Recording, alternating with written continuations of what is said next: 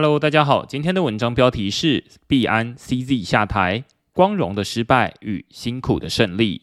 嗨早，这周六下午就是区块市会员小聚，明天我会寄出行前通知信，如果临时有事无法出席，可以直接回信给我。另外，区块市现正参与 g i c o i n Grants 十九公共财募资，欢迎以零钱投票小额支持。这周五，也就是十一月二十四号晚上八点，我会在 Twitter Space 说明操作流程，并解答大家在验证 Gitcoin Passport 跨链和投票过程中碰到的难题。欢迎还没参与 Gitcoin 零钱投票的人一同加入。进入正题，全球最大加密货币交易所币安的执行长赵长鹏，也就是 CZ，在昨天向法院认罪。承认违反美国的反洗钱与国际制裁法令，明知违法却选择视而不见，这使得币安交易所现在必须支付高达四十三亿美元的天价罚款，才能与美国司法部和解，并承诺改善。CZ 则宣布辞去币安执行长一职。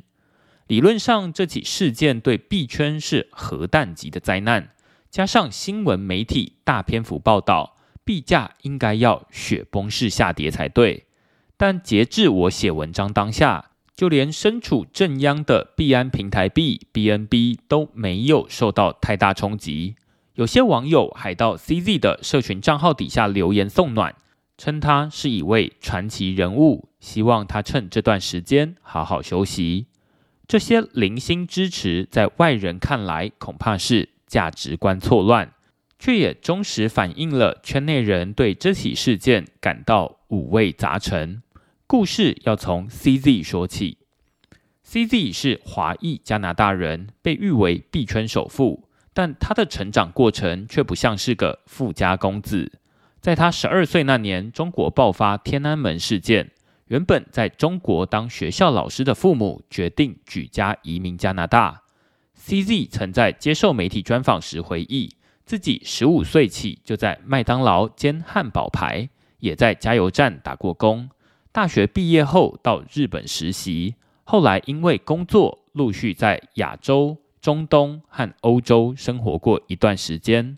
他说：“正是因为我住过那么多不同地方，才让我从来没跟某个国家或某种货币结婚。”二零一三年，CZ 和朋友打扑克牌的时候，知道了比特币。当时比特币价格大约是一百美元，朋友建议他拿总资产的十 percent 来买比特币，但 CZ 并没有听从这位朋友的建议，他不是拿十 percent 的资产买币，而是直接把房子卖掉梭哈比特币，这就是 CZ 踏入币圈的起点，非常疯狂。后来他陆续在几家钱包交易所工作，并在二零一七年自立门户。创立币安交易所，区块市在二零一七年诞生，我也算亲眼见证币安的快速崛起。在币安之前，全球没有一间能用的交易所，所有交易所的使用界面都极其复杂，即便是金融专业人士也未必知道如何操作。币安不仅吸引全球用户加入，也成为其他交易所的学习榜样。也就是界面至少要像币安这么简单才行。二零二一年，以太坊创办人 Vitalik 前往阿根廷，无意间发现当地一间咖啡厅接受顾客用以太币付款。正是因为当地人都有一组币安账户，比用 MetaMask 还普遍，可以说币安对加密货币普及功不可没。此外，币安也有许多创新，平台币折抵手续费的代币经济模式。就是由 BNB 带起，后来推出的 BSC 链虽然被批评为机房链，却也在以太坊塞车、手续费飙升时，成了许多人参与 DeFi 的重要途径。币安交易量稳居全球第一，也让 CZ 的言行举止都备受社群瞩目，变成币圈文化的一部分。投资者在币价下跌时，会自嘲要去麦当劳打工。背景就是当年 CZ 曾在麦当劳工作，但后来成为币圈首富。币圈常见的刻意误用字 “SAF” 的由来，则是因为币安交易所经常临时维护，为了安抚使用者，CZ 总会发文资金安全无虞，叫做 Funds are safe。事后被二创做成 Funds are s a f 影片，成了另一个迷因。CZ 在币圈的形象鲜明，影响力举足轻重。过去这几年，虽然币安也曾被骇客攻击，面临政府调查，或是遭到媒体爆料，但最终都能大事化小，安然度过。CZ 也在二零二三年初写下四个新年愿望。他说：“二零二三年将尽量保持单纯，把更多时间花在更少事情上。”决定什么该做，什么不该做。第一个教育，第二个合规，第三个产品服务，第四个忽略 FUD 假新闻攻击。未来，请大家在我推文四的时候想起这篇贴文。过去这段时间，CZ 面对负面传闻总是以四当成回应，但现在这则贴文格外讽刺，不仅罪证确凿。就连 CZ 自己也坦诚不讳。CZ 在辞职信中写道：“今天我辞去币安执行长职务，我确实犯错，而且必须负起责任。在我们与美国执法单位的协议中，他们没有指控币安挪用用户资金，而且没有指控币安操纵市场。Funds are safe。这封信算是相当隐恶扬善。” CZ 只承认自己有错，以及币安没犯什么错，却没说到底错在哪里。简单来说，CZ 与他带领的币安交易所就是把赚钱看得比守法更重要。如果守法的代价是少赚钱的话，那币安就会看能不能先蒙混过关。根据美国司法部的新闻稿，他们说，币安为了追求利润而对其法律义务视而不见。使得部分资金透过他们的平台流向恐怖分子或网络犯罪分子。从币安成立之初，赵长鹏就选择了成长和发财，而不是遵守金融法规。他故意经营一个没有基本反洗钱措施的平台，导致美国、伊朗、古巴、叙利亚和俄罗斯等受制裁区的用户可以进行非法交易，币安则从中获利。这段最重要的资讯是明知故犯。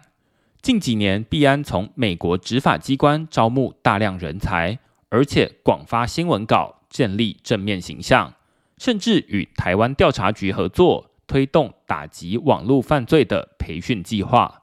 这都让人觉得币安应该是站在正义的一方，也就是虽然 CZ 是商人，但和所有人一样，对网络犯罪。嫉恶如仇，没想到币安一边协助打击犯罪，另一边却帮犯罪分子洗钱，伤害了整个产业。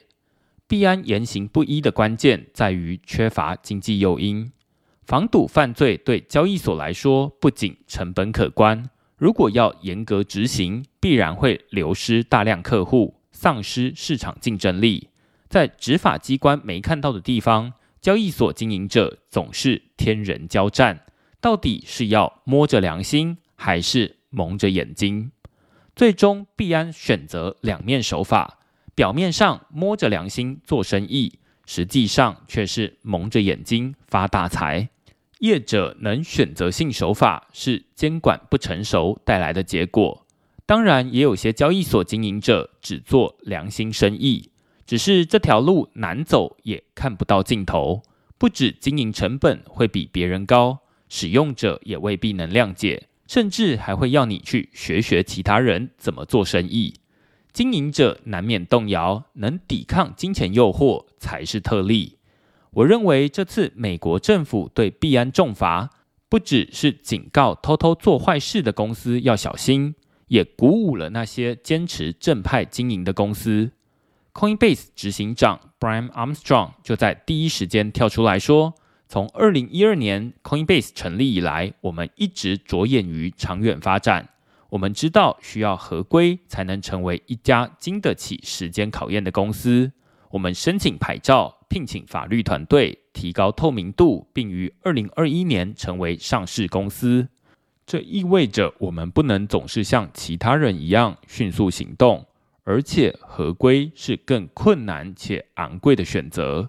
但如果产品不合法，你就无法推出客户要的产品。因此，我们认为这是正确的做法。我们相信法治。今天新闻再次证明，走艰难的路是正确的。由于缺乏明确监管，我们在美国经营遇到许多困难。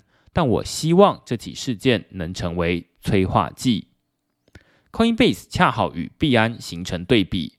如果说市场竞争是一场马拉松赛，币安选择的是先冲刺的野蛮生长。一开始币安遥遥领先，但最终还是得想怎么合规。反倒是 Brian Armstrong 没这个烦恼，因为 Coinbase 开门的第一天就做好了长期抗战的准备。撇开个别差异，这也代表两种商业策略的胜败消长。从二零二二年的 FTX 到二零二三年的币安，已经可以说快速扩张的模式经不起时间考验。连两大龙头都踢到铁板，还有谁认为自己能幸免于难？虽然币安的状况比 FTX 好得多，但势必面临转型。币安的新任执行长叫做 Richard Dunn。熟悉金融监管，曾在新加坡交易所担任监管长。假如未来币安同样要回头遵守各国法规，可能会让交易所重回群雄并起的年代。有了这些背景，才能说明为什么圈内人看到 CZ 下台，币安遭到重罚，会五味杂陈。这周，美国 SEC 再度起诉 Kraken 交易所。指控它是一家没有合法注册的证券交易所。是的，SEC 又发作了。相信不是只有我看到 SEC 就觉得心累。看来 SEC 是不放弃任何胜诉或是逼迫对方认罪和解的可能。SEC 穷追不舍，让越来越多人认定美国政府就是刻意打压币圈发展。而不是这些交易所经营者真的犯了什么滔天大罪。虽然币安的状况无法和 Coinbase 或 Kraken 相提并论，但多数人第一时间感受到的就是美国政府又在欺压币圈了。依照目前氛围，CZ 更像是壮烈牺牲，而不是黯然下台。因此，他才在辞职信末提到，未来愿意担任新创导师或顾问。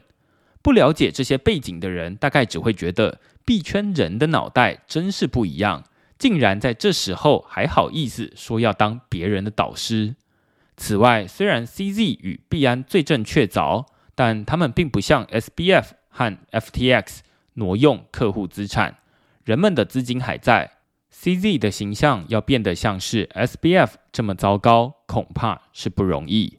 这是 CZ 光荣的失败。但也是 Coinbase 等待已久的辛苦胜利。